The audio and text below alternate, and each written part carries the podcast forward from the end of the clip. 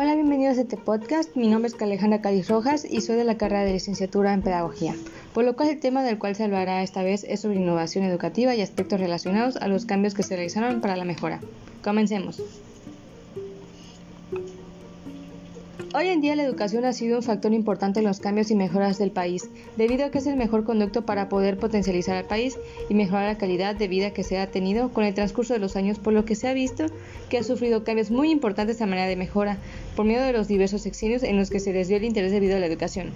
y poder alcanzar poco a poco la calidad educativa, la cual hasta nuestros tiempos se encuentra en constantes cambios y modificaciones para así poder garantizar una educación de calidad y completa, en la que cualquier persona sin importar su situación geográfica tenga el acceso a aprender con las herramientas necesarias para poder mejorar su vida en torno a aprender y conseguir un buen trabajo. Para poder entrar a detalle en el tema, es necesario conocer lo que es la innovación educativa como tal. Podemos definir a esta como una implementación de un cambio significativo en el proceso de enseñanza-aprendizaje, en el que, en que intervienen aspectos como la tecnología, didáctica, pedagogía, así como también diversos procesos que pueden darse en el camino. Todo esto va de la mano de implementación de diversos materiales, métodos y contenidos para mejorar el estilo de, enseñanza que se tiene.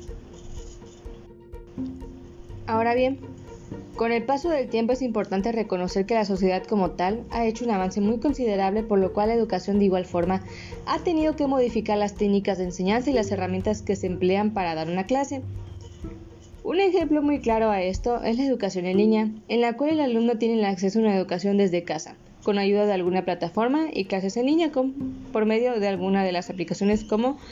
Teams, Google Meet, entre otras. Este ha logrado hacer que más gente, sin importar la edad, pueda tener una educación sin barreras, ya que se puede aprender al momento y hora que la persona tenga oportunidad, sin afectar horas laborales o por alguna cuestión personal que impida asistir a una institución como tal.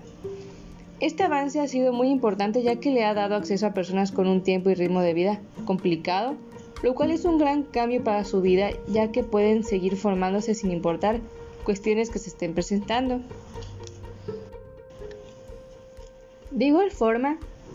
otra de las innovaciones muy importantes es el uso de las nuevas tecnologías como base para el aprendizaje del alumno, es decir, emplear ciertas estrategias en las que el docente haga empleo de aplicaciones, programas o juegos en línea para formar un aprendizaje significativo en el alumno, con ayuda de la tecnología la cual utilizan de diferentes maneras en su vida diaria.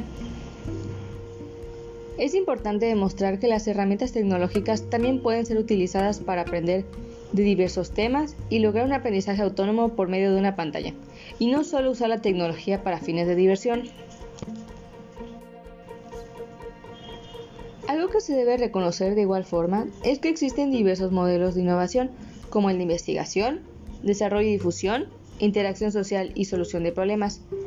Y de esto se debe saber que debe existir un receptor y el control de agentes externos para así lograr cualquiera de estos modelos. Así también tenemos otro modelo del cual encuentro mucho interés e importancia, es el de la perspectiva cultural, ya que ésta se puede crear choques o una buena interacción. De esta se debe reconocer que, al ser un factor muy amplio, no se puede saber qué efecto se tendrá al momento de, de que exista una innovación. Por otro lado, tenemos otra innovación educativa que se debe mencionar en la que es la que sucede en torno al currículo como tal. Esto ya que se está muy unido a los cambios que pueden realizarse y especialmente a que es la principal manera de conseguir un cambio en la educación. Una de las principales ideas que se ha tenido sobre este aspecto es que el alumno es el centro de acción pedagógica y que debe crear su propio aprendizaje como antes se mencionó.